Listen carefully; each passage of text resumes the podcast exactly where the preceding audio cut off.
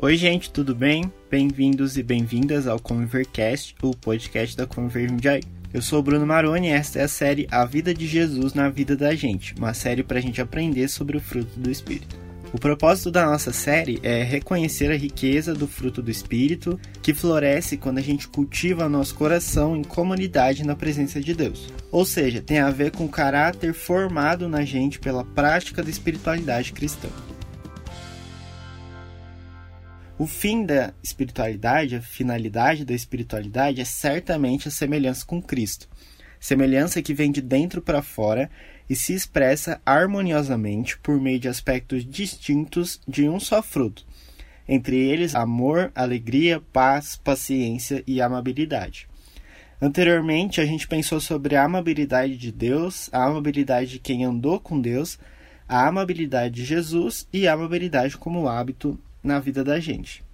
Mas além desses aspectos, tem também a bondade, que é o que vamos pensar agora neste sexto episódio da série A Vida de Jesus na Vida da Gente. E falar de bondade como característica do fruto do Espírito inclui refletir sobre a bondade de Deus, o Eterno, os modelos de bondade nas histórias da Bíblia, a bondade de Jesus e a prática do bem na vida de quem anda com Cristo.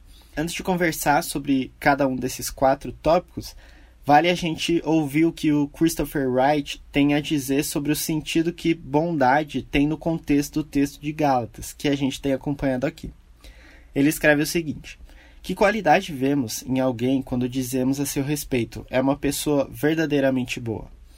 Creio que um dos elementos fundamentais é a integridade, a ausência de qualquer tipo de malícia ou engano. Uma pessoa verdadeiramente boa não tem dissolução. É o que parece ser. Suas palavras e comportamentos exteriores correspondem ao que há em seu interior. Quando fazem o bem, não estão encenando algo para obter boa reputação ou projeção. Pessoas boas fazem o que fazem simplesmente porque é correto. Bom, então pensando sobre a bondade como porção do fruto do Espírito, a gente pode dizer assim, a gente, em primeiro lugar, deve olhar para a bondade de Deus. Afinal, o eterno Deus vivo é bom. A história da Bíblia e as nossas histórias testemunham disso. Deus é bom é uma declaração primordial ao longo das Escrituras. E alguns textos expressam isso com muita força, tipo o Salmo 136, que começa dizendo: Deem graças ao Senhor, porque Ele é bom. Ou o Salmo 119, onde está escrito: Tu és bom e fazes somente o bem, ensina-me teus decretos. Na real, quando Deus se mostra a Moisés lá em Êxodo 33, ele mesmo fala: Farei passar diante de você toda a minha bondade e anunciarei diante de você o meu nome, Javé.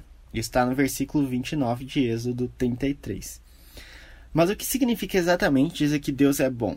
Claro que essa afirmação tem muito mais peso do que costuma ser aplicado por aí. Dizer que Deus é bom é confessar que ele é confiável, generoso e honesto. Em outras palavras, que ele não engana. Por isso mesmo a Bíblia recorre diversas vezes à metáfora de uma rocha para descrever o Senhor. Independente do que acontece, o que sempre vai acontecer é que Deus agirá com bondade, que Deus fará o bem. Inclusive, quando coisas ruins acontecem, a bondade divina, e somente ela, é capaz de ultrapassar os estragos que nós mesmos cometemos. E isso é muito claro em Gênesis 50, no versículo 20, especialmente, quando José se reencontra com os seus irmãos, que fizeram muito mal a ele, e diz: Vocês pretendiam me fazer o mal, mas Deus planejou tudo para o bem. Colocou-me neste cargo para que eu pudesse salvar a vida de muitos. Certamente isso não quer dizer que as coisas ruins deixam de ser ruins, e nem omite a maldade das atitudes, mas quer dizer que a bondade de Deus supera o que é mal. Falando de bondade, um segundo aspecto que a gente pode levar em conta são os modelos de bondade que a gente encontra nas histórias da Bíblia. A Bíblia é cheia de narrativas de gente falível e carente da bondade do Eterno mas de muitos também que, por graça, refletiram a bondade do Senhor que serviam. A gente pode olhar, por exemplo, para Daniel, que andou com Deus lá no tempo difícil do exílio na Babilônia. Daniel foi reconhecido, mesmo em uma cultura hostil, por cultivar um espírito de excelência, lealdade e responsabilidade. Isso fazia com que ele fosse digno de confiança, conforme o que registra no capítulo 6 do seu livro. Por essas virtudes, ele encontrou obstáculos para exercer seu trabalho, mas ele é um modelo de bondade justamente porque ele permaneceu no que era certo. A bondade bíblica implica compromisso com fazer a coisa certa, ainda que isso seja custoso. No Salmo 15 está escrito: Senhor, quem pode ter acesso a teu santuário? Quem pode permanecer em teu santo monte? Quem leva uma vida íntegra e pratica a justiça, quem de coração fala a verdade. Obviamente, como qualquer outro aspecto do fruto, em Jesus cada virtude do fruto foi plenamente incorporada.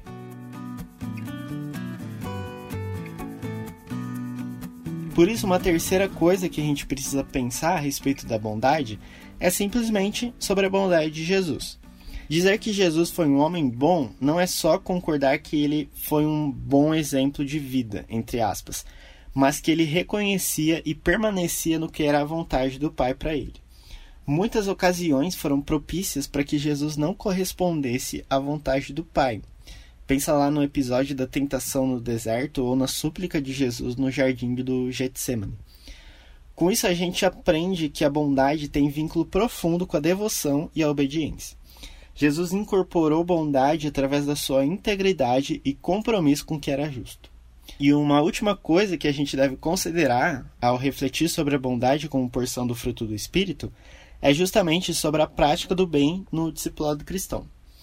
Bom, se o nosso propósito é a semelhança com Jesus, pelo poder do Espírito, sem dúvida a gente deve expressar bondade. Mas como isso acontece no mundo real, que costuma quase nunca ser bom? Em primeiro lugar, é fundamental a gente lembrar que a bondade frutifica de dentro para fora, graças a uma vida de comunhão com Deus. Bondade não é sobre alguma coisa admirável ou útil que a gente faz mas tem a ver com uma transformação do coração.